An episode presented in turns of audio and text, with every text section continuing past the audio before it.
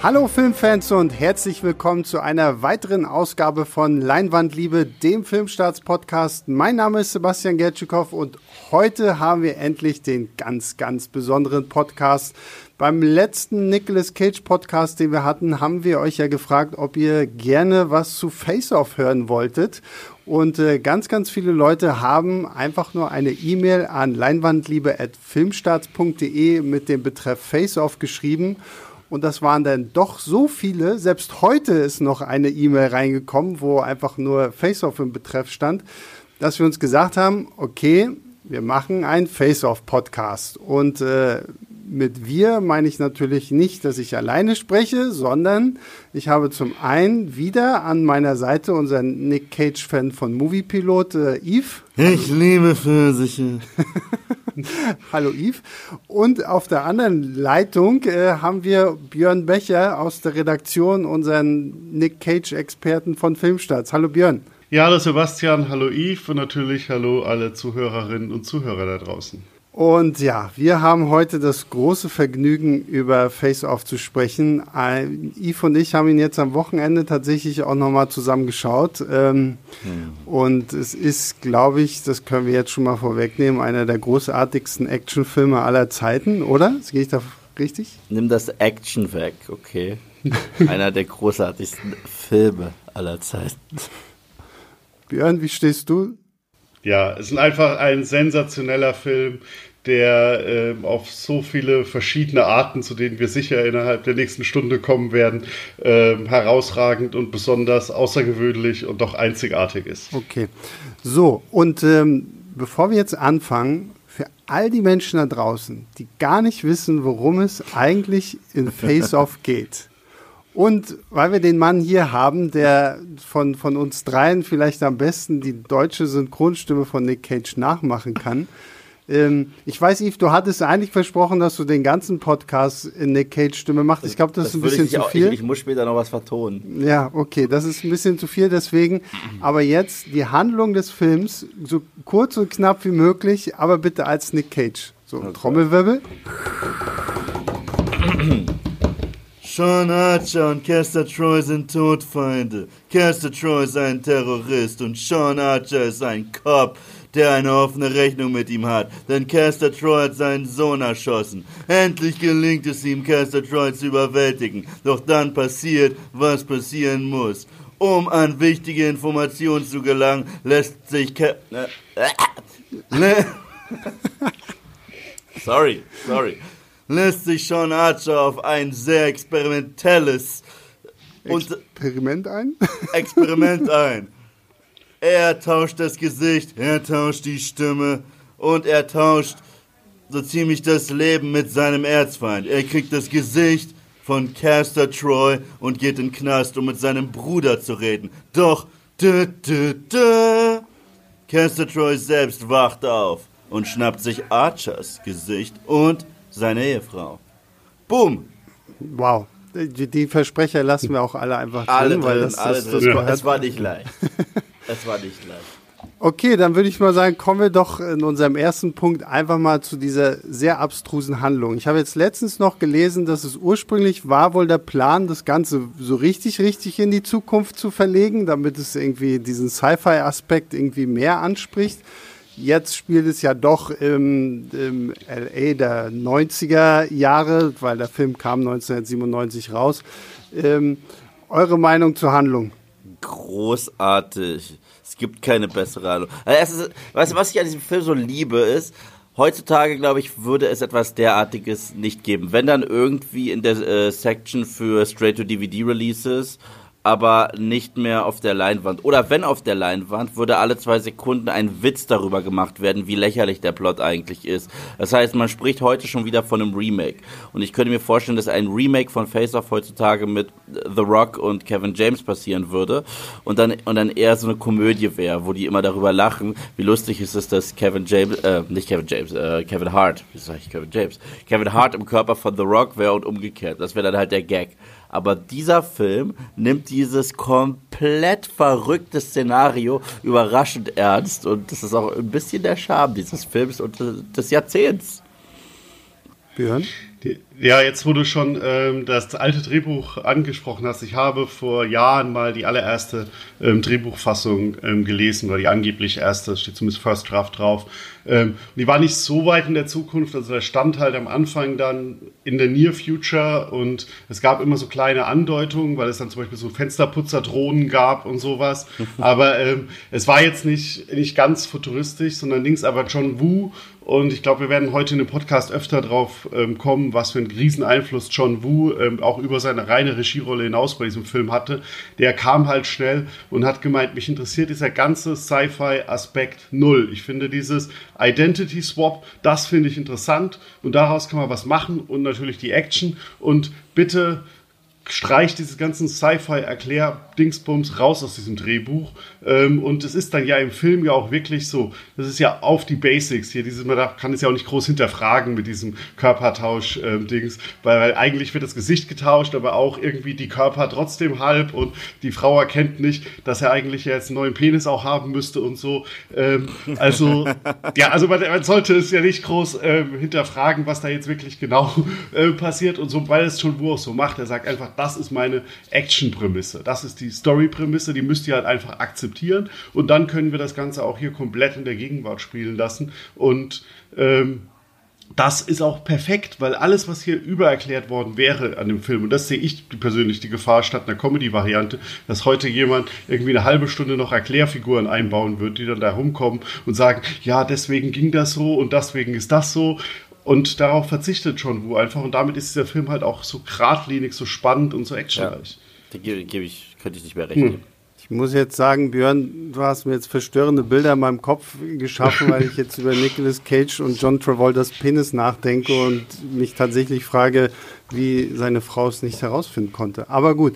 Ja, also das finde ich auch tatsächlich. Der, der Film sagt einfach, okay, es gibt diese Technologie und ja, wir machen das jetzt, weil es gibt halt auch noch irgendwo eine Bombe, die ein Giftgas irgendwie entweichen lassen könnte und zum, zum Glück für, für alle Beteiligten in diesem Film ist der Timer dieser Bombe auch nicht irgendwie auf äh, sieben Stunden oder eine Stunde eingestellt, sondern irgendwie auf ein paar Tage. Also man hat halt auch noch irgendwie genügend Zeit, das zu machen. Also es ist so, ähm, so diese Plot-Conveniences lauern halt an jeder Ecke, aber ähm, Dazu halt auch, wenn du das gerade ansprichst, sorry, dass ich da einhake mit diesem Zeitgefühl, weil das halt auch so eine besondere äh, Sache ist. A, mit dieser Bombe, die in ein paar Tagen ist, aber auch so, du kriegst in diesem Film ja fast kaum mit, wie viel Zeit vergeht. Irgendwann ja. wird mal gesagt, dann gegen Ende, es ist eine Woche, dass wir jetzt zusammenleben, wo du denkst im Film, es könnten auch schon drei Monate vergangen sein, weil alle was Oder drei Stunden. Oder drei, da, oder drei Stunden. Ist, ich, ja, weiß, ich weiß bis heute nicht, wie lange und wie überhaupt äh, Sean Archer in Nicolas äh, Cages Körper es geschafft hat, von dieser Knastinsel zu entkommen, wegzuschwimmen in diesen Super Mario Brothers The Movie äh, Stiefeln. Mhm. Und es ist einfach so. Und wir müssen es auch einfach hinnehmen, weil es ist absolut egal. Und der Film sagt, wie du sehr richtig gesagt hast, es ist dem Film egal.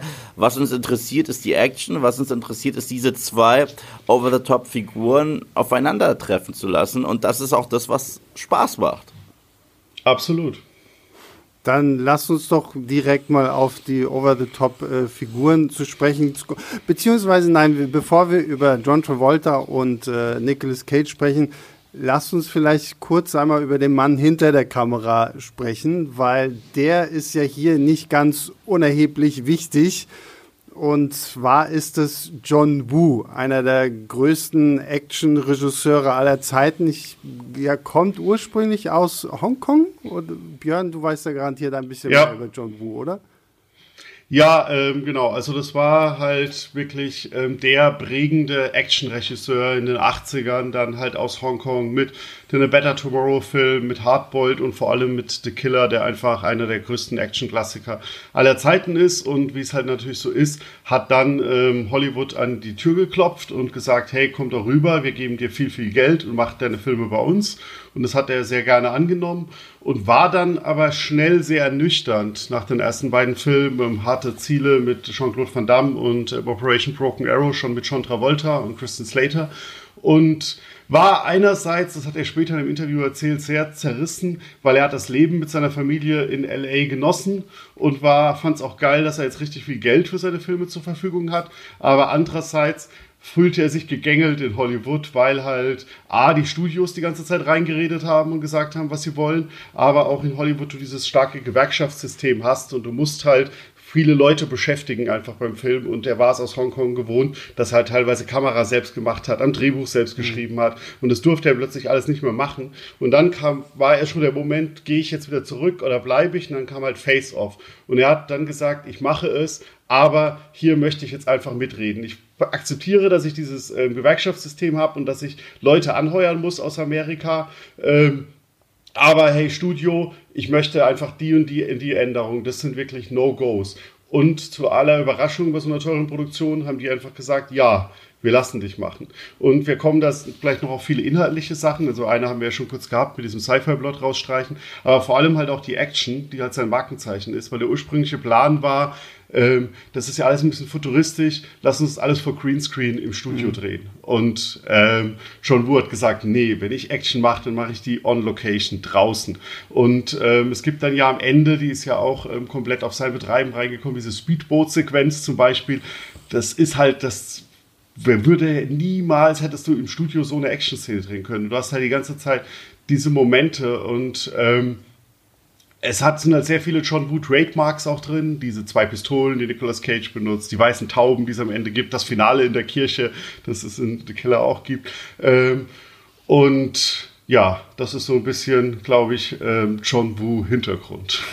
Ja, und das, das Schöne hm. finde ich tatsächlich bei diesem Film ist auch, dass man halt auch wirklich merkt, dass es John Woo ist. Also was du jetzt erzählt hast über, über John Woo und seine Probleme in, in Hollywood, das ist ja gefühlt das, was man von so ziemlich vielen erfolgreichen nicht-amerikanischen Regisseuren hört, die irgendwann dann halt äh, aus ihrem Heimatland rübergehen nach Hollywood und da halt versuchen in diesem Hollywood-Studio-System irgendwie einen Film zu machen und dann halt genau vor diese Probleme gestellt werden, okay, zu Hause habe ich gefühlt irgendwie noch 50 Prozent der Arbeit selber mitgemacht und hier schreiben mir ständig irgendwie Leute vor, ähm, was ich zu machen habe, was glaube ich halt auch echt, gerade für solche Regisseure, die das nicht gewohnt sind, echt schwierig ist, oder?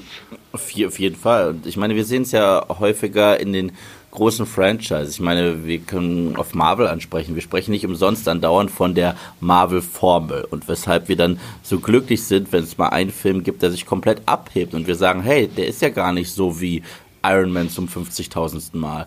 Und äh, Thema James Gunn zum Beispiel. Ich glaube nach wie vor, dass bei Guardians of the Galaxy 2 das ist ja ein reiner James Gunn-Film, da durfte er sich austoben. Oder wir hatten es äh, vor ein paar Jahren mit James Mangold der gesagt hat, okay, ich nehme geringeres Budget, aber bitte redet mir nicht rein, mir liegt was an diesem Charakter, mir liegt was an Hugh Jackman, Hugh Jackman liegt was an diesem Projekt, lass uns doch mal einen richtigen Logan-Logan-Film machen, so wie er sich gehört.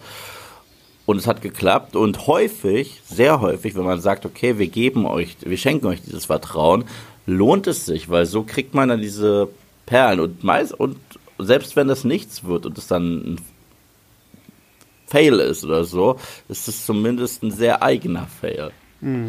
Ja, aber und bei Face Off bei Face Off kam noch dazu, dieses Projekt kursierte in Hollywood eine Zeit lang und wurde wohl sehr vielen verschiedenen Regisseuren angetragen. Und keiner hatte da so eine richtige Idee, wie man halt dieses doch ja ein bisschen lächerliche Konzept da irgendwie in einen äh, stylischen Actionfilm macht, weil es sollte ja wirklich ein ernster mhm. Actionfilm werden.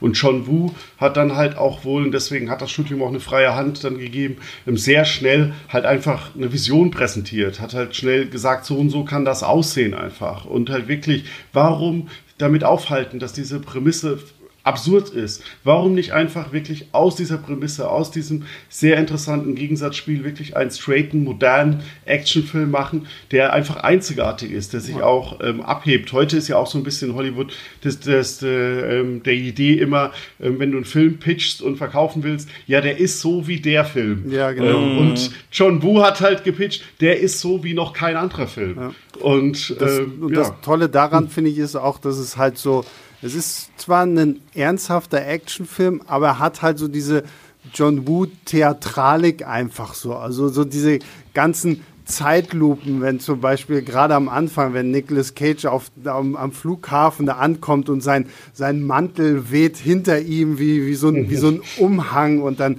dann kommen zwei Typen und nehmen ihn den Mantel ab und solche Geschichten oder auch halt das gefühlt jede Person in einer Actionsequenz halt erstmal durch die Luft springen muss, bevor sie halt überhaupt schießt. So, das ist halt, ähm, da, da steckt so viel Theater drin und so viel, was du in einem normalen Actionfilm so einfach nicht erwarten würdest. Ja, und was, was ich bei dem Film halt toll finde, ist, dass diese Theatralik, bei jedem anderen würde sie dir nach fünf Minuten zu viel werden. Da würdest du sagen, okay, bitte jetzt nicht nochmal. Ich muss da an so Action-Langweiler wie Michael Bay einfach und seine Transformers-Filme denken, wo, wo mich die Action irgendwann halt langweilt. Aber gerade bei Face Off ich freue mich schon auf den nächsten Augenblick, wenn John Travolta wieder irgendwie in Zeitlupe durch die Luft fliegt oder Nicolas Cage irgendwo in Zeitlupe lang rennt. Also das sind so Punkte, da finde ich ihn halt einfach toll, dass es halt wirklich so seine ganz eigene Handschrift ist.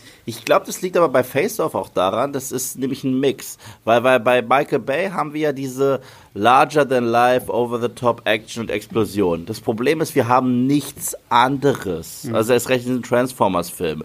Äh, interessiert uns irgendeine Figur oder finden wir irgendeine Figur cool oder uh, over the top oder over the, oder herrlich over the top. Nein, uns sind die alle komplett egal. Und äh, John Woo geht halt wirklich all in, wie man beim Poker sagt. Wir haben zwei over-the-top Performer mit zwei over-the-top Performances. Die Dialoge sind genauso over-the-top wie die Action und deswegen äh, harmoniert das alles so wundervoll. Und ganz ehrlich, du hast davor angesprochen, wenn äh, Nicolas Cage mit seinem Mantel da läuft und der im Wind weht, ich will diesen Superman-Film doch irgendwann sehen mit, mit äh, Nicolas Cage als Superman. Das war ja mal geplant. Ja, wir haben jetzt zwei ganz unterschiedliche Punkte gerade angesprochen. Ähm, einmal diese Theatralik, wo ich sage, die, die ähm, funktioniert halt auch noch so gut, weil da auch genial einfach ähm, John Woos Ansatz und dann auch das Spiel von Cage und Travolta aufeinandertreffen. Das hat auch sehr von Theatralik geprägt, zu dem wir später noch mehr kommen.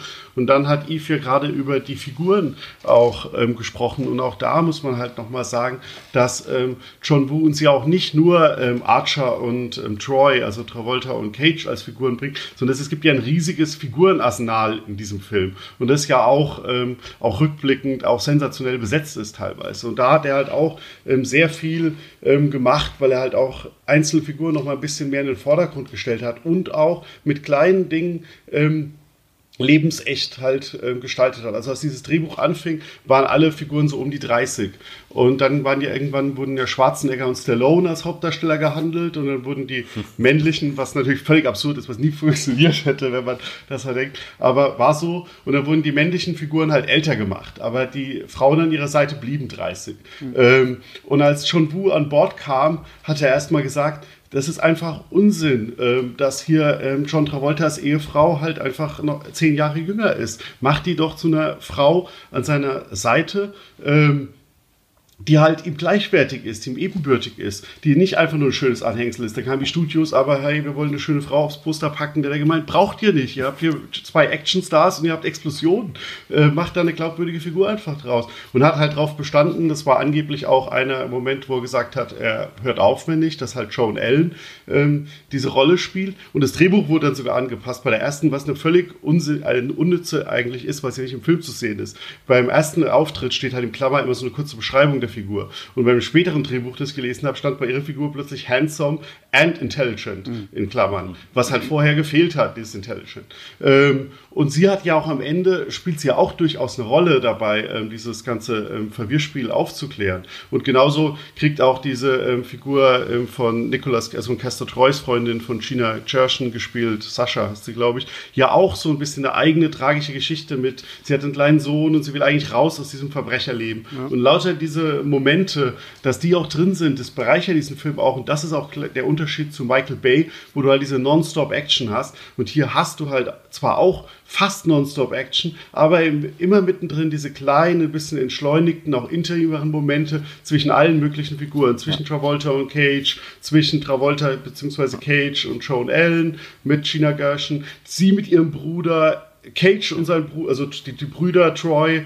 Also du hast hier immer diese tollen, intimen, auch kleineren Momente. Ja, und es ist eigentlich ein extrem spannender Spagat, der nicht vielen gelingt, weil äh, entweder äh, hat man dann halt sowas wie diese Michael Bay-Filme, wo einen niemand juckt, oder man äh, zieht es zu sehr in die Länge und dann hat man auf einmal Szenen, wo Figuren endlos über ihre Vergangenheit sprechen und wir haben viel Exposition oder wir lernen irgendwas über die Figuren, was uns auch nicht interessiert, aber es ist halt da, damit wir mehr über die erfahren und es bremst den Film halt komplett aus. Und ich finde, in dem Film schafft man es ganz gut, jeder Figur so ganz kleine Kanten zu geben, dass man sagt, e-, egal wie man zu dem Film steht, ich erinnere mich an jede einzelne, ich erinnere mich auch an die Tochter ohne Ende. Und, äh, und wie cool eigentlich überraschend Caster Troy als Vater und Ehemann funktioniert. Das ist eine ganz eigene Dynamik ist, dass er die Tochter ernster nimmt, als es ihr eigentlicher Vater gemacht hat und ihr beibringt, wie man sich verteilt und all diese Sachen. Ich, äh, das ist, macht diesen Film halt noch so viel cooler. Ja, das finde ich auch. Gerade, gerade auch äh, die, die Familiendynamiken der, der beiden, weil sie werden ja quasi beide im, im Körper des anderen vor, vor, vor Situationen gestellt, dass äh, Kester Troy quasi auch irgendwie erfährt, dass da eigentlich noch ein Kind ist und dass das mhm. sein Kind ist und, und äh, wie, wie das halt alles irgendwie eingearbeitet wird, finde ich schon auch extrem spannend, weil es, wie du schon sagst, den Charakteren so viel mehr gibt, weil wir wissen, okay, alle haben irgendwie was zu verlieren. Selbst die beiden äh, Brüder, äh, Kester und Pollux, mhm. das ist ja auch schon so eine Art Beziehung, die, ich meine, er ja. bindet seinem, seinem Bruder irgendwie die ganze Zeit immer die, die Schnürsenkel, weil der das irgendwie offensichtlich einfach nicht kann. Dafür ist aber irgendwie der krasseste Programmierer und hast du nicht gesehen. Das ist übrigens das, eine weitere Sache, die ich mega lustig finde, aber die ist zwar over the top und die ist zwar komplett cheesy, aber du merkst, dass, dass die Troys und dass die Archers ihre komischen Familienrituale haben. Die Archers patschen jedem ins Gesicht. Sie machen, äh, sie gleiten immer mit der Hand übers Gesicht. Ich kann es gerade nicht äh, verdeutlichen, weil, weil gerade kein Bild zu sehen ist, das ist ja nur ein Podcast. Aber während des, äh, des Gucken habe ich wieder einen Counter gemacht, wie häufig das passiert. Das ist einfach extrem witzig. Du weißt, es ist ein Archer, wenn er dir in, ins Gesicht patscht. Mhm. Und, äh, und die Troys legen so viel Wert darauf, dass das dem kleinen Bruder immer die Schuhe äh, zugebunden werden. Sogar wenn er dann am Ende, wir reden über Spoiler, oder? Ja, ne. Okay, gut. Sogar, so, sogar wenn er tot ist, das Letzte, was er macht, ihm nochmal die Schuhe äh, zuzubinden, finde ich super. Und ich finde es halt auch verdammt äh, welche Szene ich überraschend cool und unterbewertet finde, ist die, wo Sean Archers Frau, Caster Troy, im Körper von Sean Archer zum Grab des äh, Sohnes bringt. Und du merkst, er fühlt sich gerade wirklich unangenehm und er guckt da auch wirklich gar mhm. nicht drauf, weil er wollte den Jungen ja nicht ja. Äh, abknallen. Ich meine, er macht sich darüber lustig, wenn er Sean Archer äh, trifft, weil es ist sein Erzfeind. Aber so wirklich, er, er wollte das nicht. Also. Ja. Ja, du hast also per se auch, und das ist auch wieder äh, diese Sachen, du hast in diesem Film so dieses Nebeneinander zwischen so subtilen Momenten wie dies am Grab und dann ist halt diese ganze Überdeutlichkeit, die dieser mhm. ganze Film hat. Äh, wir haben es ja schon ähm, ähm, gesagt, diese ganzen Theatermanierismen ähm, und in, in, der Inszenierung auch, aber allein schon auch diese ganzen Namensgebungen, dass die treu heißen, wie also Troja und das sind ja quasi trojanische Pferde und dann sind ja auch noch Castor und Pollux, ähm, die Brüder aus der griechischen Mythologie die, die nicht ohne einander konnten. Und äh, dann dieses Gesichtstouching, das du gerade gesagt hast, das ja auch per se eigentlich so ein überdeutlicher Hinweis einfach nur ist, weil natürlich am Ende mit diesem Gesichtstouching einfach nochmal klar gemacht wird, okay, es ist der Richtige, mhm. äh, dass du halt diese ganzen Sachen hast. Und da fängt, der Film fängt ja auch so schon an, so in your face, glaube bevor die Credits zu Ende sind, die Anfangscredits, hast du Nicolas Cage schon in drei verschiedenen Looks gesehen, nämlich mit dem Schnurrbart in dieser Rückblende, dann als Priester ziemlich creepy und dann halt noch mit dem wehenden Mantel in der Slow Motion, was ja auch schon so ein Hinweis ist, es geht hier um in diesem Film die ganze Zeit rum, dass die Leute sich laufend neu erfinden, also dass sie ihre Looks und Persönlichkeiten ändern. Die Szene mit Nicolas Cage als Priester. Ich finde, Nicolas Cage sollte so in jedem einzelnen Film, in dem er mitspielt, eingeführt werden. Und diese Musik sollte jedes Mal gespielt werden, wenn er on screen kommt. Ich finde, ein Nicolas Cage mit Halleluja zu begrüßen. Geht, äh, besser geht es nicht. Diese Szene ist so brillant. Also, wenn, wenn einem die Eröffnungsszene abturnt, äh, dann ist, ist man spätestens fünf Minuten später, wenn man ihn in der Priesterkutte sieht, am, am Ball. Man kann nicht nicht am Ball sein, wenn man diese Szene sieht. Ja, und du hast ihn halt gleich auch so ein bisschen als creepy. Und das creepy ist gar nicht, dass er hier vorher diese Bombe platziert ja. hat, von der du ja noch nicht so viel Ahnung hast, sondern wie er dann halt zu dieser Chorsängerin ja, geht, der und sie und sie angrabt. Und dann hast du ja später auch das ähm, ähm, Gegenstück dazu, wenn er dann halt bei seiner Anführungszeichen Tochter, die ja die Archer, Archers Tochter ist, dann ins Zimmer reinguckt und sie da in Unterwäsche dasteht und er erstmal. Ja, da, da, auch, da denkt ähm, man erstmal, dass er das Schlimmste mit ihr anstellen wird. Also als ich erst, erst ja. den Film gesehen habe, dachte ich, der, der wird ganz schlimme Sachen mit ihr machen. Im Gegenteil, auf einmal fühlt er sich gar nicht mal so unwohl in der Vaterrolle, verprügelt jemanden, der ihr wirklich was angetan hätte und bringt ihr bei, wie man sich mit einem Messer verteidigt, was halt umso cooler ist, wenn sie später gegen ihn einsetzt. So. Also der, der, Film, der Film hat so viele kleine, clevere, schöne Momente und ich meine, Somewhere Over the Rainbow hat sich auch noch nie cooler in einen Film eingefügt. Gut, dann haben wir jetzt, dann lass uns doch mal zu, zu den beiden Hauptmännern äh, kommen. Björn, du hast es vorhin schon erwähnt, ursprünglich war mal Schwarzenegger und äh, Stallone irgendwie äh, dafür geplant. Ich habe jetzt irgendwie auch gelesen, auch Michael Douglas und Harrison Ford waren mal im Gespräch und Jean-Claude Van Damme und Steven Seagal.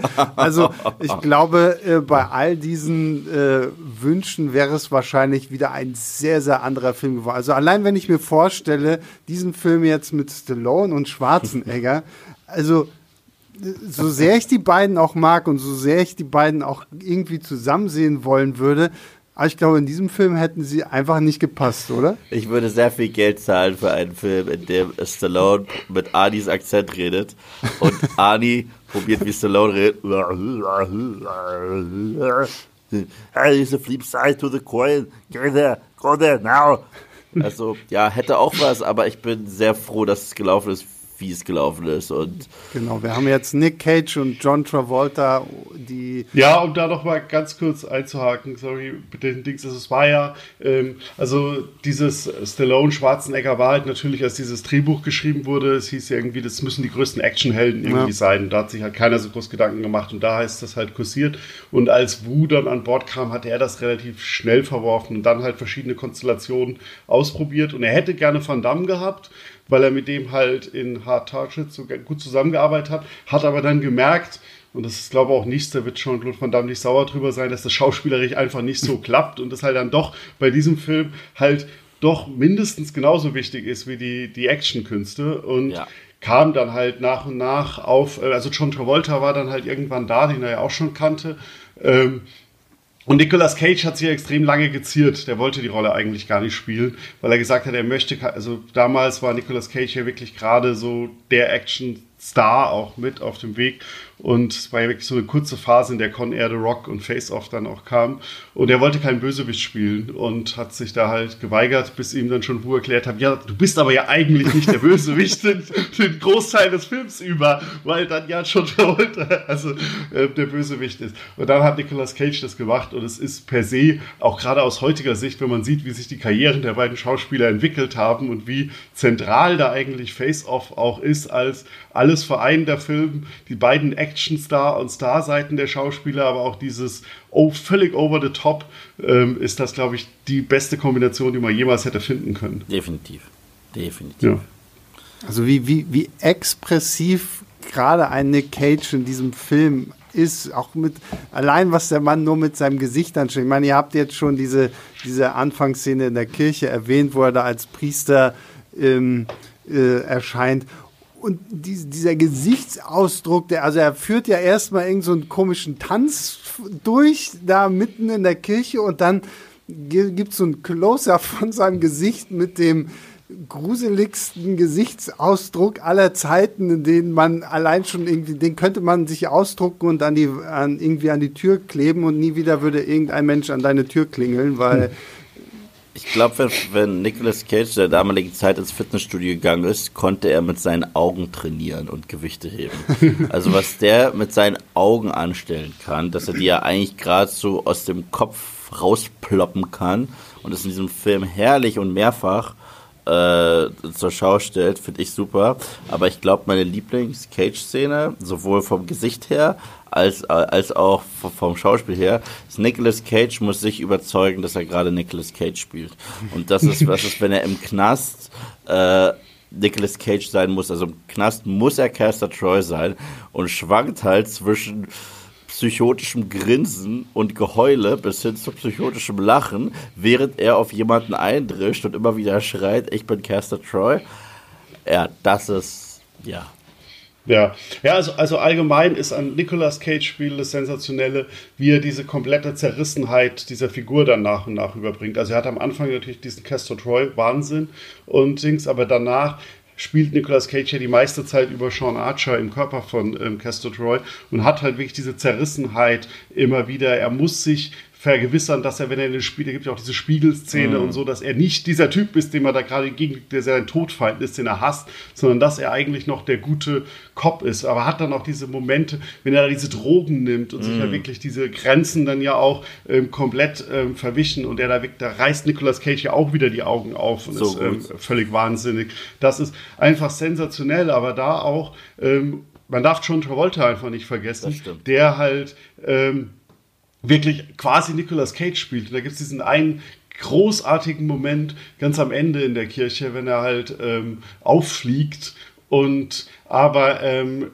es halt noch nicht ganz raus ist und seine Frau es eigentlich schon weiß, aber noch die Gute spielen muss und er dann einfach nur so eine super gestenhafte Handbewegung macht, so hey, komm jetzt zu mir, Schatz, in die Richtung die Hand ausstreckt, als wäre er jetzt auch vielleicht irgendwie so ein Priester, der den Ringkuss erwarten würde oder sowas. Und da hatte ich in dem Moment, immer wenn ich den Film schaue, habe ich in dem Moment, äh, plötzlich sehe ich da Nicolas Cage statt John Travolta. Also John Travolta schafft es auch perfekt, diese Bewegung von Nicolas Cage nachzumachen und ja. dieses sehr eigenen Stil Stil. Also das ist immer so ein bisschen, weil natürlich Nicolas Cage ein bisschen ähm, offensichtlicher und expressionistischer Rolle hat, geht es immer ein bisschen unter, wie Travolta es einfach perfekt schafft, immer so Nicolas Cage-Momente zu kreieren. Ja, ich finde, ich finde Travolta passt äh, auch so perfekt eigentlich in diese, in diese Rolle des charmanten Ekels. So. Also ich weiß nur, als ich den Film das erste Mal gesehen habe, hatte ich mir schon irgendwie gewünscht, ich hätte mehr von Nicolas Cage als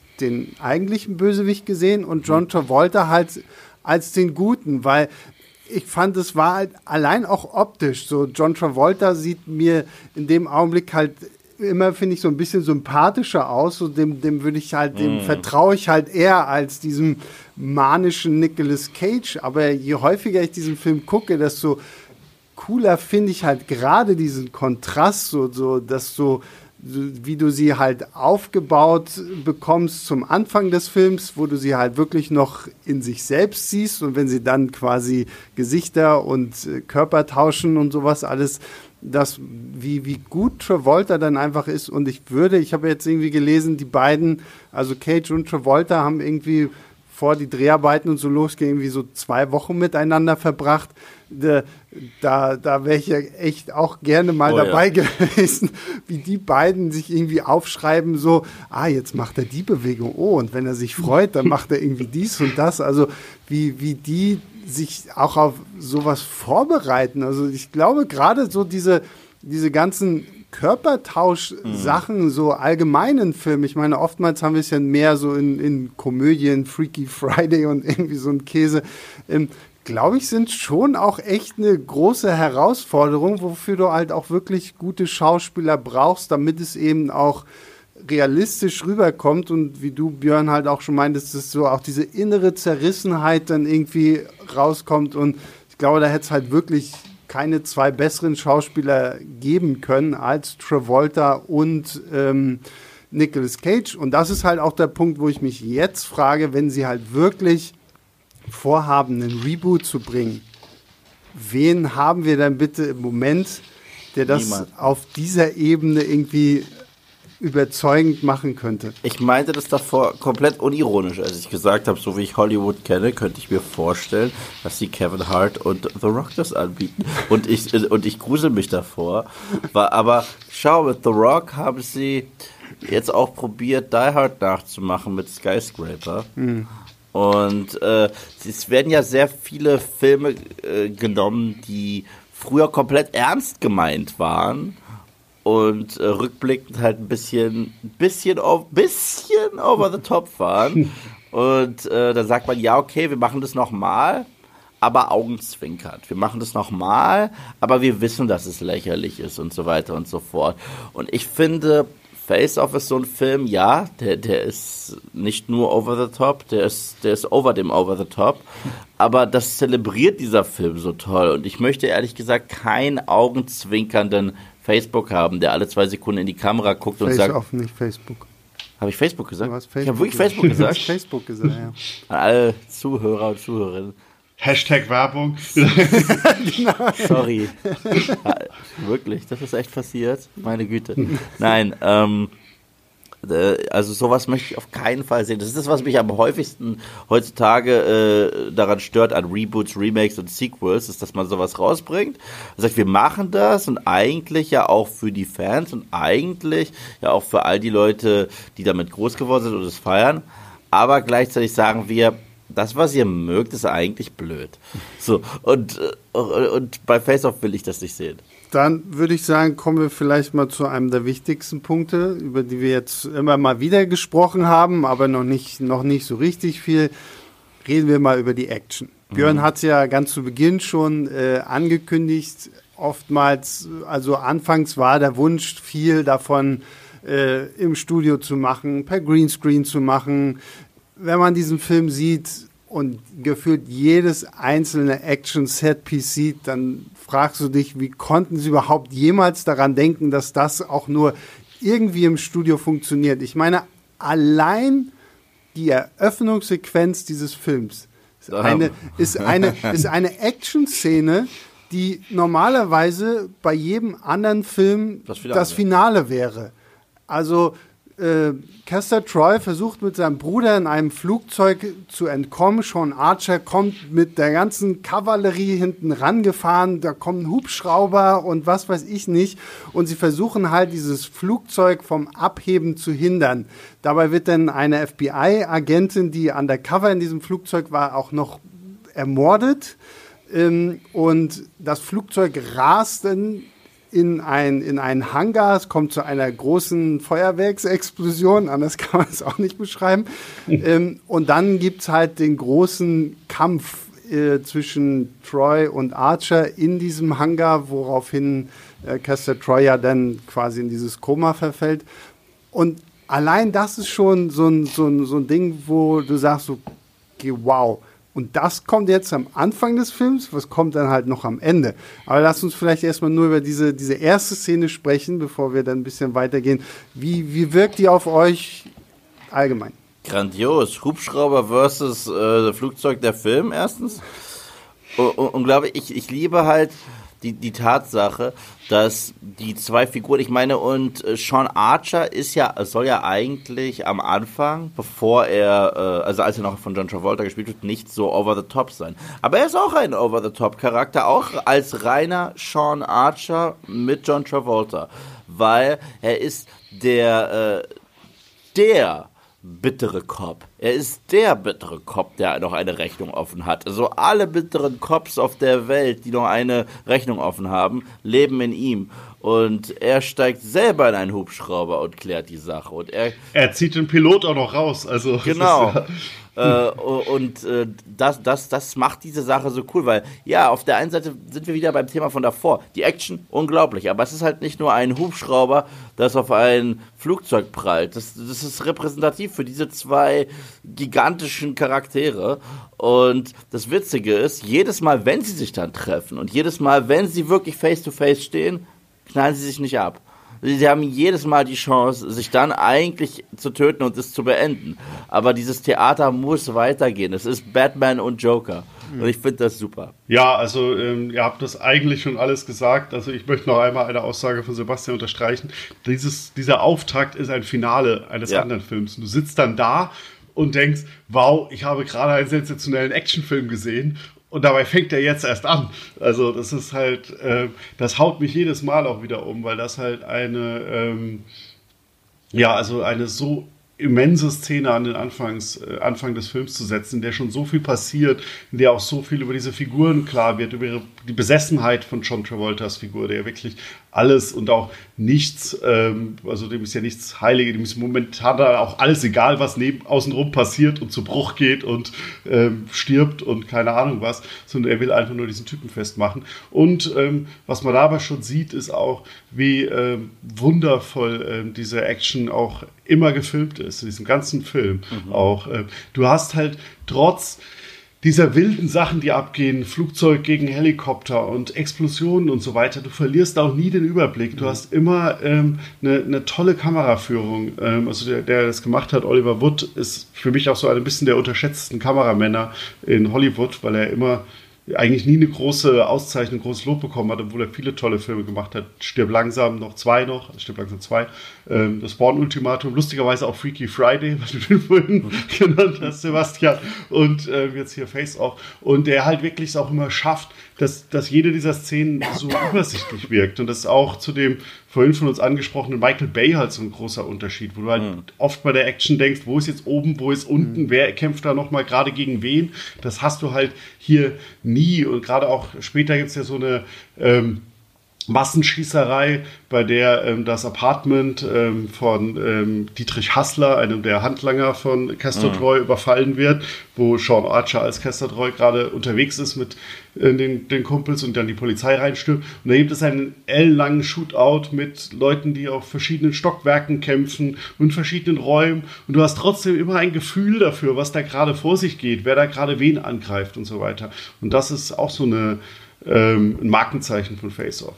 Und der Film kann gleichzeitig bei diesen Actionsequenzen, ich habe es davor schon angekratzt, aber es ist generell in dem Film, der arbeitet super geil mit Musik. Also es gibt dieses richtige Face-Off-Thema, dass das, das jedes Mal kommt, wenn, wenn äh, Sean Archer und Castor Troy wirklich aufeinander prallen. Das hast du am Anfang bei der äh, Helikopter versus Flugzeugszene, das hast du zum Schluss auf dem Motorboot. Äh, und dann hast du auf einmal Somewhere Over the Rainbow, weil dem kleinen Sohn von Castor Troy Kopfhörer auf den Kopf äh, gepackt werden, damit er diese ganze Schießerei nicht hört, obwohl der hört das trotzdem, aber es ist hm. egal. Äh, es ist eine fantastische Szene, wie dann darauf geschnitten wird. Die Leute werden abgeknallt und fallen stilistisch in Zeitlupe hin und dazu haben wir dann diese schöne äh, Musik, die da eigentlich dazu da ist, dem, den Jungen äh, in den Schlaf zu singen.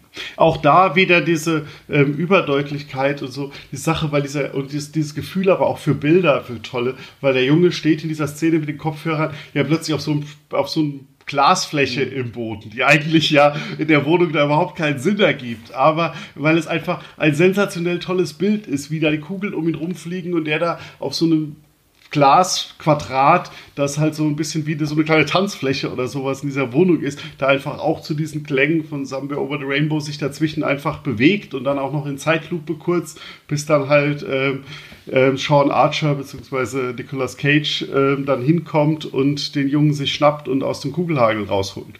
Ich finde, ich find diese Shootout-Szene ist auch großartig. Da kann man sich auch echt nicht sagen. Und sie geht ja halt auch wieder sehr lang. Ja. Aber sie, sie fühlt sich halt nie zu lang an. Also man, man kriegt wirklich, äh, was, man, was man erwartet. Und ich finde, sie endet halt auch in einer der tollsten Szenen überhaupt in diesem, da gibt es dann so einen runden Raum, der auch irgendwie so mit, mit Spiegeln versehen ist, mhm. wo, wo Nicolas Cage und John Travolta sich dann so gegenüberstehen und zwischen den beiden ist aber dieser Spiegel und du siehst irgendwie Nicolas Cage, wie er mit seinem Spiegelbild redet, aber eigentlich mit John Travolta dahinter und das ist dann halt wieder einfach so dieses, was John Woo halt so toll macht, es ist halt nicht nur, es ist nicht nur Action, sondern du kannst da auch noch so viel reinlesen in die Bilder, die er dir präsentiert und es sieht einfach immer wieder so unglaublich toll aus. Aber das ist ja die Sache. Äh, sehr häufig äh, fühlen sich Leute gelangweilt oder genervt, weil eine Action-Szene zu lange äh, an, anhält. Und ich denke, dass das eigentlich immer nur am Drehbuch liegt, weil man kann mit einer einzigen Action-Szene einen ganzen Film erzählen und eine ganze Geschichte. Ich meine, guckt man sich Mad Max Fury Road an. Da wird ja so viel innerhalb dieser Action erzählt und das stoppt halt trotzdem nicht, weil die Verfolgungsjagd geht halt weiter. Oder bei Speed, der ganze Film spielt, also klar, das letzte Drittel spielt dann nicht mehr im Bus, aber äh, 80 Prozent des Films sind in diesem Bus und äh, da werden ja so viele kleine Nebengeschichten erzählt, während man nonstop diesen Thriller hat. Und bei dieser Shootout-Sequenz hat man erst äh, ein ähm, Sean Archer, der sich daran gewöhnen muss, Caster Troy zu sein, auf seinem Drogentrip, wird gerade damit konfrontiert, dass es eventuell da draußen noch eine, einen Sohn für ihn geben kann, was ja ganz witzig ist, wenn die den später mit nach Hause nehmen wie so einen Welpen. Darf ich den haben? Ja, komm, ich patsche ins Gesicht, jetzt gehört er mir. Sieht auch genauso aus wie sein Genau, ja, genau, genau. genau. ja. ja und, und, mit dem Patschen ins Gesicht ist es bestätigt, der ist jetzt markiert, der gehört jetzt uns. Und äh, dann, dann geht es auf einmal um diesen kleinen Jungen. Dann äh, haben wir diese Shootout-Szene der Polizei und die Polizisten sehen wir aus ganz anderen Augen, sondern als die Bedrohung und äh, wir müssen auf jeden Fall diese, dieses Kind retten. Kurz darauf haben wir dann, was du gesagt hast, diese monumentale Konfrontation zwischen Sean Archer und Caster Troy. Und dann wird es weiter erzählt und dann stirbt in diesem äh, Kampf der Bruder von Caster Troy durch jemanden, der aussieht wie Caster Troy. Und äh, dann sehen wir unseren Bösewichten trauern, so ähnlich trauern, wie Sean Archer am Anfang des Films getrauert. Also halt, da wird halt eine ganz geile Story erzählt, während das alles passiert. Ja, und ähm, neben dem Drehbuch ist halt einfach, und das ist halt bei John Woo auch wieder was Besonderes, das ist ein Regisseur, der denkt halt Bilder zuerst. Ja. Die erste, der erste Gedanke ist, wie sieht das aus? Und das ist halt in dieser Shootout-Szene, also Sebastian hat ja die Spiegel angesprochen. Es macht natürlich inhaltlich oder von Dings keinen Sinn, dass da jetzt so ein Spiegel rumsteht. Aber es ist einfach ein sensationelles Bild. Und daran denkt halt ähm, John Woo immer. Und das finde ich persönlich auch gerade, also ist im Kino mir viel, viel wichtiger bei so einem Actionfilm, dass das halt grandiose Bilder sind, als dass man sich jetzt in, aus Innenausstatter-Sicht Gedanken gemacht hat, äh, wie eine Wohnung so eingerichtet ist. Ja. Sondern die muss halt ähm, sensationelle Bilder liefern die, für diese Action-Szene. Und bei John Woo gibt es ja zum Beispiel seine weißen Tauben, sind halt so ein, ähm, sind ja sein Markenzeichen geworden und auch es hat sich mittlerweile vielleicht ein bisschen totgelaufen, die müssen nicht überall sein und vielleicht sind sogar im Face-Off am Ende ein paar zu wenig, aber eingeführt hat er die damals, weil es einfach ein sensationelles Bild ergeben hat und mhm. dann wurde es halt so ein bisschen sein Markenzeichen.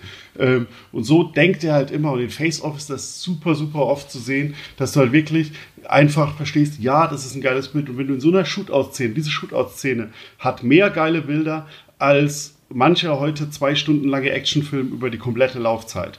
Und das, ähm, und das kannst du jede Action-Szene aus diesem Film nehmen. Die hat die, ähm, der Shootout später in der Kirche im Finale auch wieder mit allen, allein mit auch wieder, was halt, ist schon Wu klotzen nicht kleckern ist, dass er diesen Mexican Standoff nicht einfach mit drei Leuten, sondern halt übersteigert hat und dann kommt noch einer dazu und hält ja. seine Pistole hin. Also das ist halt einfach, das ist John Wu. Das, und das ist Action-Kino einfach in Perfektion dann auch. Ja. Also gerade wenn man doch die ganzen Close-Ups von allen Augen noch mal hat, fehlt einfach nur die Musik von The Good, The Bad and The Ugly. Ich weiß noch, ich habe dir jetzt mit Sebastian geguckt und er meinte, auch als diese Szene war, eigentlich ist das ja schon ein perfektes Action-Finale, aber wir wissen, ja. dass es noch heftiger wird und dann kommt diese ganze Motorboot-Sequenz. Ja, dann, ja, dann kommt diese Motorboot-Sequenz und dann können wir jetzt auch über die Motorboot-Sequenz sprechen, weil die ist halt auch wie gesagt, man denkt halt in dieser Kirche, der große Mexican Standoff, das ist jetzt schon irgendwie quasi so, da hört es jetzt auf, weil dann erfährt ja auch Archers Familie, auch die Tochter steigt ja dann dahinter, oh, okay, der, der mein, der hier irgendwie vermeintlich mein Daddy ist, ist ja irgendwie doch nicht mein Daddy. Dann hackt sie ihm ja selber nochmal schön das Messer ins Bein, was er ihr ja vorher mhm. zum Anfang des Films noch gegeben hat. Und dann gibt es aber halt nochmal die Flucht äh, von, von Sean Archer äh, und dann diese glorreiche äh, Motorboot-Sequenz, wo, auch wenn man das jetzt nochmal sieht, also auch was für unglaubliche Stuntarbeit da mm. geleistet wird, also auch von den Stuntmen. Also ich meine, es gibt, als wir das geguckt haben, meintest du, Mensch, das ist ja wie bei Indiana Jones und der letzte Kreuzzug, wo Indy da an dem Panzer hängt und irgendwie mhm. an die Wand geklatscht werden soll. Und hier fällt Nicolas Cage halt einfach mal halb aus dem Boot, hält sich dann fest, äh, fährt quasi auf seinen Schuhen Wasserski. Wasserski neben diesem Boot her und versucht sich dann da halt wieder hochzuziehen. Und das ist halt auch wieder dieser Punkt, wo du einfach mehr, okay, handgemachte Action nehme ich tausendmal lieber als irgendwelchen CGI-Kram oder irgendwas Ja. im Studio, weil du siehst halt wirklich, wie der da hängt und sich quält und da irgendwie hochkommt. Und das ist einfach auch nochmal eine so großartige Szene und dann halt wirklich, wie ich finde, auch ein, ein gelungenes und spektakuläres Finale für diese ganzen Action-Pieces, die wir in diesem Film haben. Ja. Also, wenn er ihn zum Schluss mit der Harpune killt und der dann auch äh, lo, äh, halb leblos den gleichen Song singt, den er früher äh, in der ersten Szene, in der ersten Action-Szene noch voller Elan gesungen hat, als Sean ihm die Pistole an die Stirn äh, hielt. Großartig. Und gleichzeitig äh, Björn hat es auch sehr richtig ge äh, gesagt davor. Die Logiklücken, wer sie hinterfragt, selber schuld irgendwo, weil dem Film ist es egal. Aber das Tolle ist, uns wird ja am Anfang des Films diese super duper Secret Government äh, Division gezeigt, die überhaupt verantwortlich ist für dieses seltsame Experiment. Und die werden dann ja alle bei lebendigem Leibe verbrannt von Caster Troy. Und zum Schluss, äh, nachdem ähm, Caster Troy, als schon Archer tot ist, kommt einfach ein 0815-Cop und spricht Nicolas Cage an als äh, äh, Sir äh, Sean Archer und erklärt nicht mal, woher er das weiß. Er weiß es einfach, weil jetzt weiß man es halt. Jetzt, jetzt weiß es der Zuschauer, also der Seine Zuschauer, Frau hat es ja bestimmt. Ja, seine Frau wusste, jetzt weiß es seine Frau, jetzt weiß es seine Tochter, jetzt ist es egal, jetzt weiß es jeder und man muss auch nicht irgendwie das beweisen, wie in anderen Filmen hätte es dann noch mal so einen extra Plot gegeben, aber ich glaube euch nicht. So, nein, das ist mein Daddy, nein, das ist er nicht. Und absolut egal, das ist jetzt einfach so. Und äh, Ja, die Frau hat ja die Blutprobe genommen Genau. und vor allem erfährt ja, erfährt's ja Wanda und Ja. Wanda ist so ein bisschen die, ähm, wenn die das weiß, dann ähm, wissen es alle und dann ist es die Dein Mann, Sean. Archer, hat Blutgruppe 0 negativ, aber Cancer Trade AB. es, es, es gibt ja ein alternatives Ende, in dem man am Ende, wenn halt ähm, John Travolta zu seiner Familie zurückkehrt, dann noch so eine kurze Szene gefilmt hat, in der noch so aufblitzt, dass scheinbar doch noch ein Rest von Castor Troy drin ist. Wirklich? Dass quasi noch so, eine, so ein Teil der Seele drin ist und man so entlassen wird mit, oh, der ähm, ist, da ist noch ein bisschen Psy- Psychopath, lebt in ihm weiter oder so. Wie soll das, haben sie denn passiert hat, sein ähm, jetzt? oh Gott. kam bei Testvorführungen nicht so gut an und wurde deswegen dann gekickt. Ja, äh, Ähm. abgesehen davon würde dieses Ende äh, mich berauben von. Ich, ich, ich muss echt, ich muss einfach zugeben, das Ende von Face Off, und ich rede wirklich von den letzten 60 Sekunden dieses Films, okay? Dieser Film ist so over the top und er ist so herrlich over the top und er zelebriert das. Und trotzdem gelingt es diesem Film in den letzten 60 Sekunden, selbst mit dem albernen, ich, äh, darf ich dieses Kind haben und ich punch ihm ins Gesicht, schafft dieser Film es, mich emotional zu erpressen. Und ich bin jedes Mal so übergerührt, wenn er zurück nach Hause kommt, ein neues Kind hat, äh, sich sogar diese alte Narbe, die er unbedingt haben wollte, diese Schusswunde wegmachen lässt. Äh, und, und alle sind glücklich. Es ist so, als wäre das Kind nie gestorben. Na, was ich, was ich äh, toll finde, auch an diesem, an diesem Ende, ist dann, wenn du, du siehst äh, seine Frau im Wohnzimmer stehen und sie, sie hört halt das Auto, was rei- in die Einfahrt gefahren kommt und dann siehst du äh, vor den Vorhängen den Schatten von John Travolta so langsam langlaufen und dann die Tür ist auf und es kommt aber noch niemand rein. Gänsehaut, und, Gänsehaut, wie und, du beschreibst. Und, und es ist so, es ist so ein bisschen so, so, oh Gott, ist das jetzt auch der richtige Sean Archer oder nicht so? Also so selbst in dem, in dem letzten Augenblick hat John Woo A noch diese tollen Bilder, weil es einfach so großartig aussieht, wie ein John Travolta da, also als Schatten, schemenhaft irgendwie dann in, in, in Erscheinung tritt und sich dann materialisiert als, ja, er ist der richtige Sean Archer. Und, und dann einfach so, dass trotzdem noch so dieser letzte Funke bleibt, weswegen ich Björn so ein bisschen verstehen kann, warum man zumindest dieses alternative Ende da hatte, weil es so alles so ein bisschen darauf hinläuft, so, okay, ist er das jetzt wirklich oder hat er so, so dieses so, wenn du zu lange in den Abgrund schaust und das Monster bist, dann bist du selbst so Monster, irgendwie so diese, dieses philosophische, ja, denn schon was wieder, was dann einfach echt einfach nochmal in diesem Finale zu sehen ist. Ne? Aber hier muss ich auch wieder über den Soundtrack sprechen. Weil so wie du es mir gerade beschrieben hast wieder, hatte ich Gänsehaut und die- die Musik schon wieder im Kopf.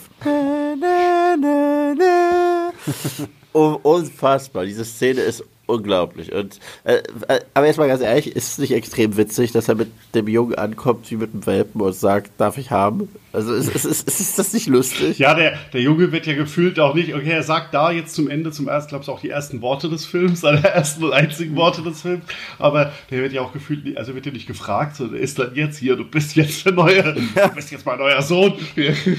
und äh, klar, die äh, Familie darf eigentlich auch nicht viel mitreden, also die, der Frau wird nochmal so einen Blick zugeworfen und dann nickt sie anerkennend und zustimmt, aber eigentlich ja, in dem Moment ja schon Nägel mit Köpfen gemacht, weil die ja. Tochter schon hochgegangen ist. Ja, wie, wie, wie soll sie denn Zimmer jetzt noch Nein sagen? So. Ja, genau. Also, aber es ist wirklich lustig. Aber ich würde gerne noch mal ganz kurz eins zurückspringen, weil äh, Sebastian die Standarbeit angesprochen hat und wir vorhin auch mal so ein bisschen ähm, drüber geredet haben, dass so ein Film wie Face Off gar nicht mehr gemacht wird heute, weil die Stunts ähm, kommen von einem Mann, der, der, heißt Brian Smirz oder so ähnlich. Den hat John Woo äh, ein bisschen, sag ich mal, entdeckt für sich oder zu ihm zusammengearbeitet bei Broken Arrow vorher, da hat er diese, diese Zug, äh, Zug-Action-Sequenz ähm, gemacht und ähm, entworfen und ähm, da ist halt so ein bisschen dieses, ich habe am Anfang gesagt, schon Wu war immer ein bisschen sauer, dass er in Hollywood dann nicht alles selbst machen durfte, sondern mit so vielen Leuten zusammenarbeiten musste. Da hat sich das als Vorteil erwiesen, weil er den dann angeheuert hat, ähm, für ähm, Face-Off ähm, die, ganzen, die ganze Stuntleitung zu übernehmen.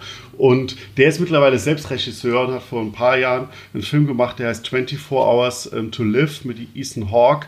Und der ist ein bisschen wird ja unterschätzt, weil heute sich die Leute darüber aufregen, dass das alles so absurd ist und so eine absurde Prämisse ist und so. Und der ist sicher nicht annähernd so gut wie Face Off, aber das ist ein ziemlich solider Actionfilm, der halt extrem starke Face Off und John Woo Vibes hat. Also wo du wirklich denken könntest, okay, das ist auch so ein bisschen Richtung, ähm, den hat John Woos Schüler gemacht. Und das fand ich sehr lustig, als ich dann ähm, festgestellt habe, dass das ähm, der Stuntman war, von äh, der John Woo mitgemacht hat, als ich 24 Hours to Live vor ein paar Monaten erst selbst das erste Mal entdeckt habe. Also das noch so als nebenher für die Leute da draußen so ein kleiner unbekannter Filmtipp. Erwartet kein Meisterwerk, aber es ist, weil Yves das vorhin auch gesagt hat, Direct-to-DVD würde man sowas heute machen. Es war ein Direct-to-DVD-Film, aber es ist ein sehr schöner, ähm, geradlinig, aber trotzdem überdrehter Actionfilm mit ja. Fucking schon Woo-Vibes. Ich bin sowieso sehr froh, dass du schon mehrfach auch äh, Hard hm. Target erwähnt hast und Broken Arrow.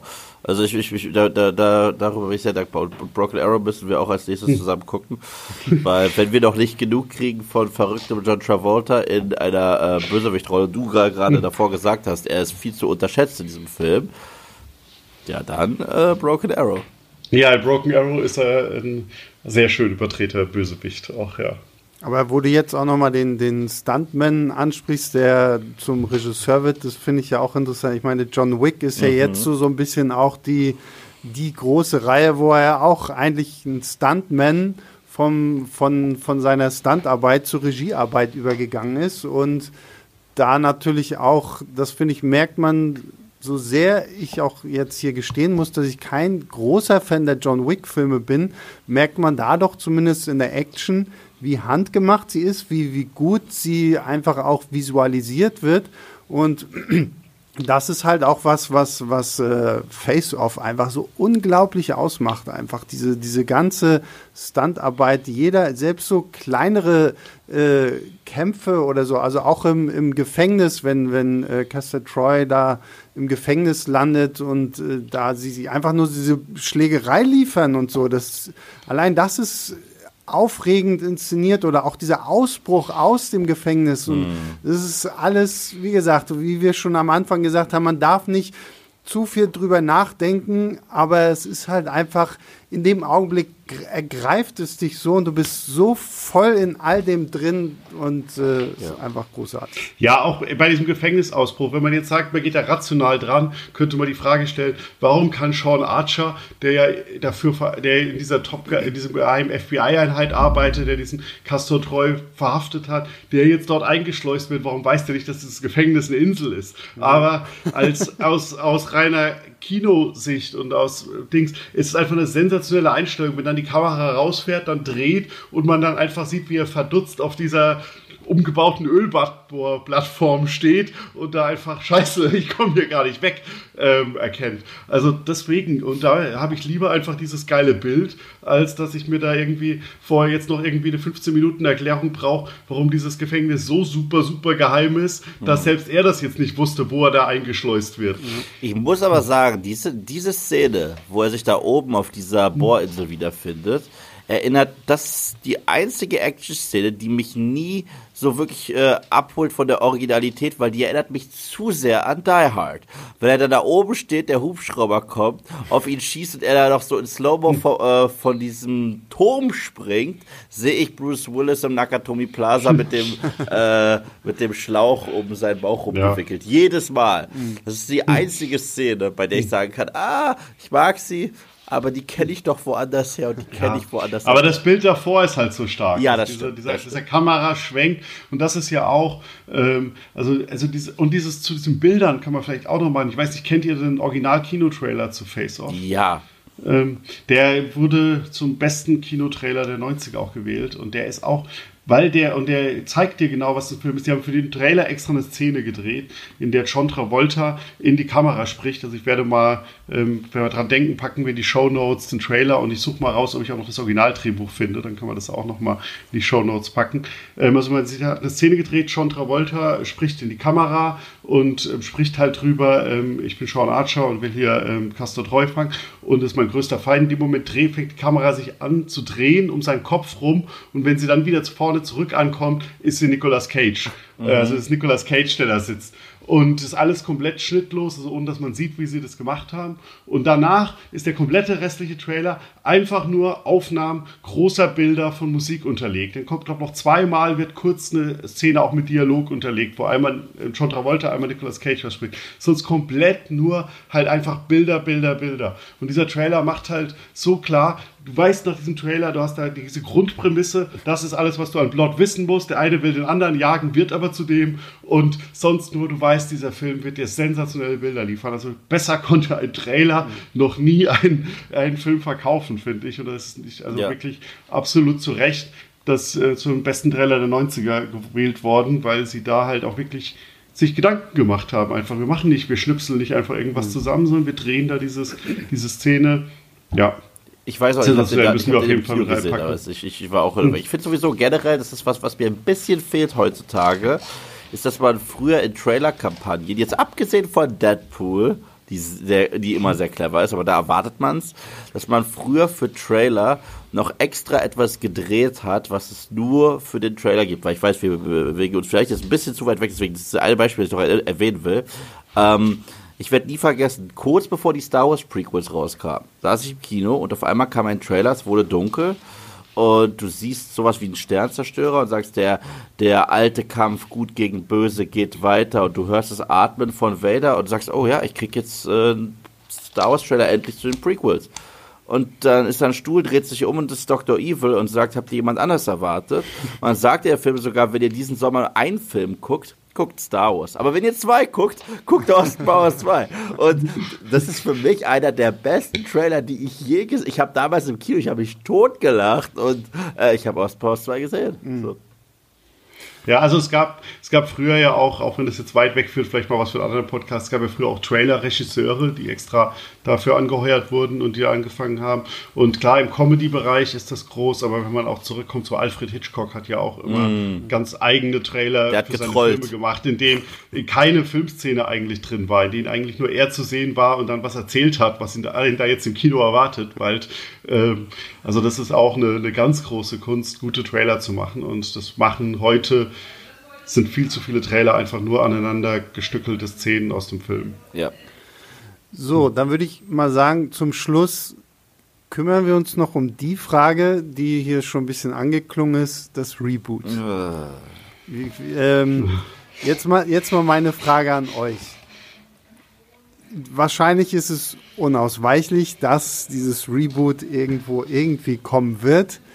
Meine Frage, wer wären eure Wunschkandidaten A vor der Kamera und äh, als Regisseur? Uh, und jetzt bitte nicht wieder The Rock und Kevin okay, Hart, okay, das okay, will ich nicht sehen. Regisseur sag ich dann Chad Stahelski. weil dann weiß ich zumindest, dass es sehr geile Shootout-Szenen gibt und ich würde ja dieses Gun Fu, das es mittlerweile äh, in den John Wick-Filmen gibt und das ja so beliebt geworden ist, das finde ich schon ganz cool. Das passt auch schon.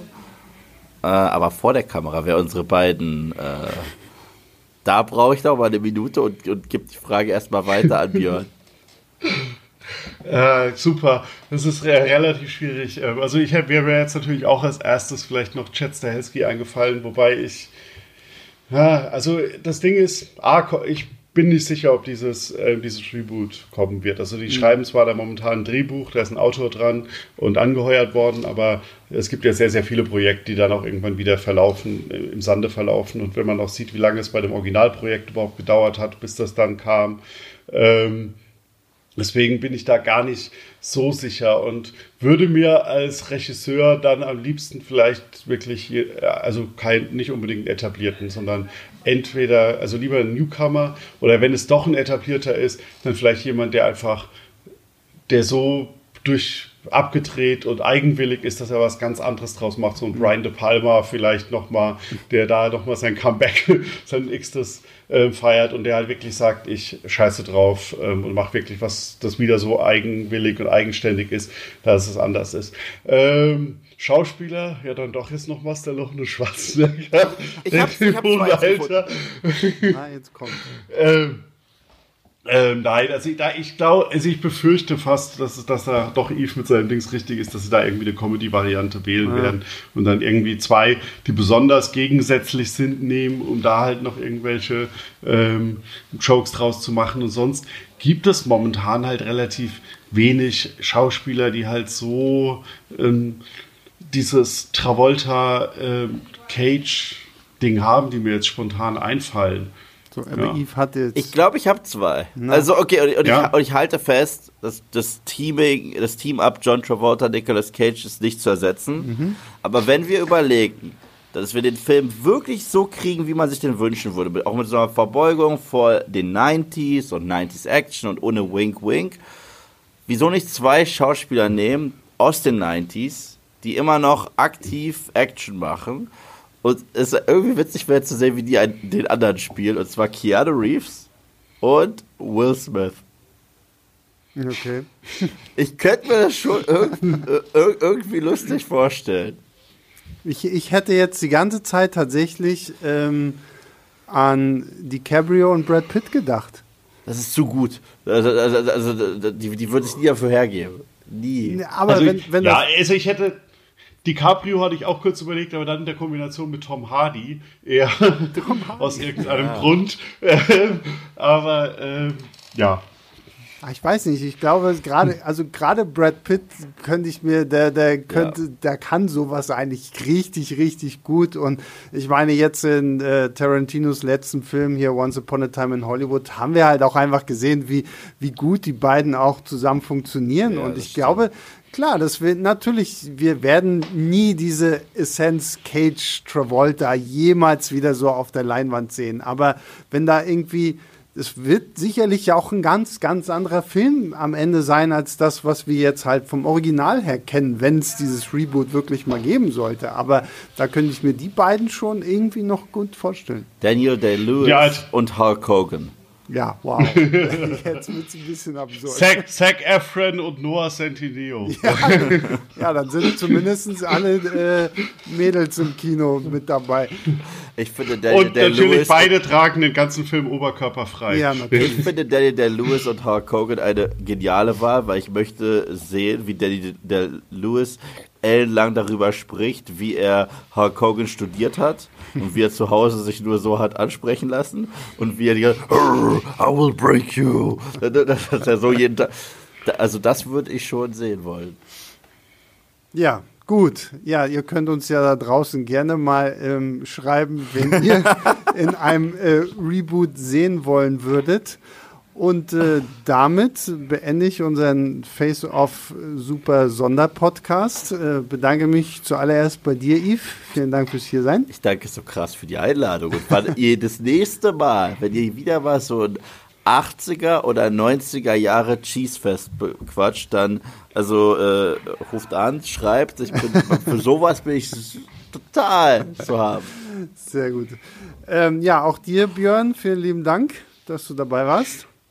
Ja, ich bedanke mich für die Einladung und möchte Yves Worte noch kurz aufgreifen, weil das ja eine perfekte Überleitung an unsere Community ist. Wenn da es bestimmte Filme gibt, die ihr gerade in der aktuellen Zeit, wo es keine Kinofilme gibt, äh, besprochen haben wollt, dann schreibt uns an leinwandliebe.filmstarts.de. Genau. On ja. air. Also schreibt wirklich, also und wir, wir können wir können ja das gleiche Spiel machen wie wie beim letzten Mal. Äh, schreibt einfach eine E-Mail an leinwandliebe.filmstarts.de und schreibt halt wirklich nur den Titel des Films, den ihr gerne mal äh, besprochen haben wollt, in den Betreff. Ihr müsst jetzt keine lange E-Mail schreiben. Natürlich, wenn ihr euch, wenn ihr uns eine lange E-Mail schreiben wollt, freuen wir uns auch so. Also für ganz viel Lob und nicht zu viel Kritik natürlich. Ähm, aber schreibt uns da gerne irgendwie. Wir, wir freuen uns gerade jetzt, wie Björn schon richtig sagte, in diesen Zeiten gucken wir natürlich auch viel, viel alten Quatsch. Ich würde ja auch gerne, ich habe jetzt letztens ja den, den Super Mario Film auf Netflix geguckt und äh, das wäre zum Beispiel vielleicht auch was, weil ich meine, ich finde den Film tatsächlich ganz unterhaltsam und ich glaube, allein da wäre schon eine, eine, spannende Diskussion irgendwie hier im Raum, die wir jetzt nicht führen. Nein, nein, ich nein, weiß, du, du da, brennst. Da haben wir aber kurz einzuhaken, da haben wir eine Podcast-Folge zu Super Mario auch, die ich empfehlen kann, ähm, in unserer Kooperation mit dem Spiele-Podcast The Pod. Das, das weiß ich, aber wir haben ja auch schon eine Doppelfolge ja. zu Sonic the Hedgehog ja. gehabt, weil Also, wie gesagt, schreibt uns äh, Filme, die ihr gerne mal besprochen haben wollt, irgendwie einfach an leinwandliebe.filmstarts.de. Ihr habt gesehen, es hat geklappt. Face Off ist dank euch entstanden, weil ihr das wolltet, uns ganz viele Leute E-Mails geschrieben haben und deswegen haben wir das hier gemacht. Ich möchte auch die Meinung der Zuschauer da draußen überhaupt nicht beeinflussen, gerade ich als Gast nicht. Deswegen sage ich einfach nur so Con Air, Con Air, Con Air. Ich weiß nicht, warum ich dieses Wort gerade sage. Ich weiß auch nicht. Gut, und damit äh, bedanke ich mich nochmal bei meinen beiden Gästen, bedanke mich natürlich auch bei unseren Zuhörern da draußen. Wir freuen uns natürlich immer, wenn ihr uns abonniert, wenn ihr uns bewertet, Kommentare schreibt, äh, Reviews schreibt, wie toll ihr die Folge fand, wie toll ihr die Folge nicht fand, keine Ahnung.